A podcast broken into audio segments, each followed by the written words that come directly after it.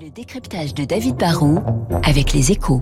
Bonjour David Barou. Bonjour Gaël. L'heure des grandes manœuvres a sonné dans le monde des opérateurs de satellites. Ah, c'est vrai, hein, c'est l'été, mais les entreprises visiblement ne, ne, prennent pas de vacances, car hier, le, le, français Eutelsat, qui est un poids lourd des télécommunications par satellite, a annoncé qu'il voulait se marier avec OneWeb. C'est un, un, groupe britannique spécialisé, lui plutôt dans les nouvelles générations de communication par satellite. Alors, si ce mariage va bien au bout, on assistera à la naissance d'un géant européen qui veut devenir un nouveau maître de l'espace à côté d'Elon Musk et de Jeff Bezos, vous savez, les Américains, patrons de SpaceX et d'Amazon dont on parle tout le temps. Alors, quel est l'intérêt de ce mariage? Bah, C'est un peu le mariage d'une entreprise très forte aujourd'hui, mais qui s'inquiète pour son avenir, avec une entreprise très faible aujourd'hui, mais qui peut rêver d'un avenir brillant. D'un côté, vous avez Eutelsat, qui est champion du marché traditionnel des satellites géostationnaires, vous savez, ces, ces gros satellites en orbite, en orbite à 36 000 km de la Terre, qui sont surtout utilisés pour diffuser de la télévision ou des communications internationales.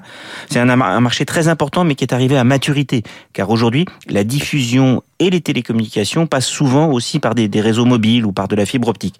OneWeb, lui, bah, c'est une start-up qui se dit que demain, on aura besoin d'avoir accès partout et tout le temps à Internet, mais qu'en fait, les réseaux 5G ne, vont pas couvrir toute la planète. Il y, a, les océans, les communications quand on est dans un avion, c'est ce qu'on appelle les, zones blanches, comme les, les, zones de montagne. Il y a sans doute au total 2 à 3 milliards de personnes tous les jours qui n'ont pas accès à Internet.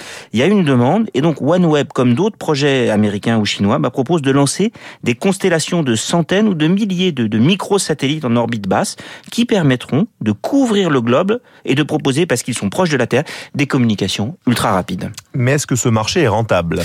Alors aujourd'hui, non, et demain, bah, ça n'est même pas sûr. Hein. Même si les coûts de lancement et de fabrication de ces mini-satellites ont, baissé, cela coûte quand même encore très cher de déployer de, de, telles constellations.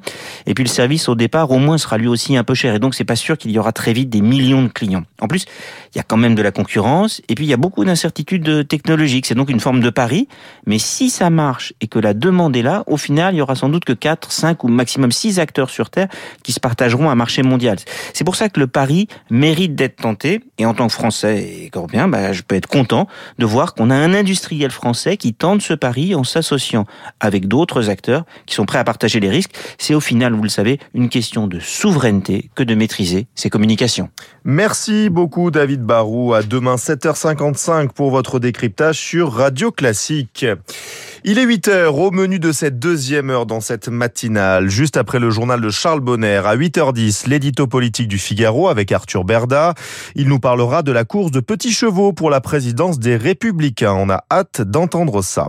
8h15, notre invité Sergei Girnov, c'est un ancien espion du KGB. Il est l'auteur de L'engrenage chez Albin Michel. Et puis à 8h40, notre esprit libre, Eugénie Bastier, journaliste au Figaro.